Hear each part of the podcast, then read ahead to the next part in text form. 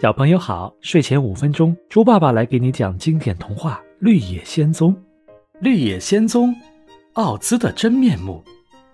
你不讲信用，多萝西气愤地说：“你是一个大坏蛋。”不，我不是坏人，但我得承认，我是一个非常糟糕的魔法师啊。那你还能不能给我脑子了？稻草人着急地问。你根本不需要它。一个刚出生的婴儿虽然有脑子，却什么都不懂。你每天都学到一些新东西，经验才是获得知识的唯一途径。你说的很对，但没有脑子，我是不会快乐的。除非你把脑子给我。好吧。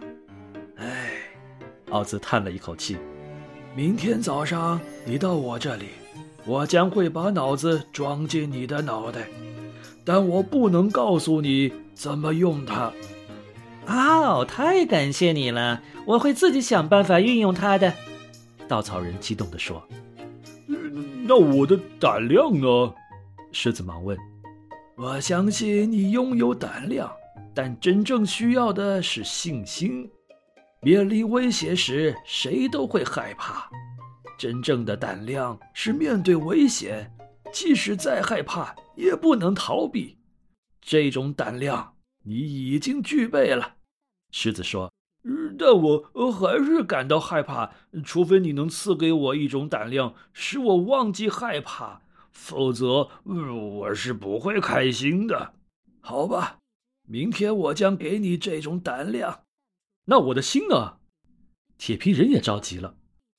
奥兹说：“心会给人带来很多烦恼，没有心其实是你的运气。”铁皮人说：“这只是你的看法，但对于我来说，如果你能给我一颗心，我将毫无怨言地承担它带来的所有一切不幸。”好吧，好吧，明天你来到这里，我将给你一颗心。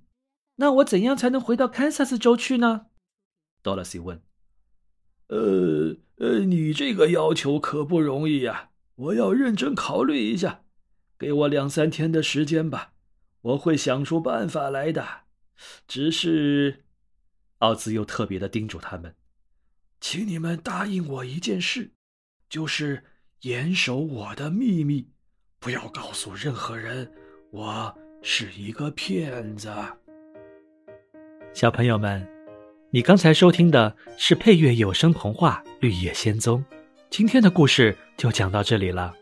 在接下来的故事中多萝西和他的小伙伴们又会展开什么神奇的冒险呢？我们下一期再见吧。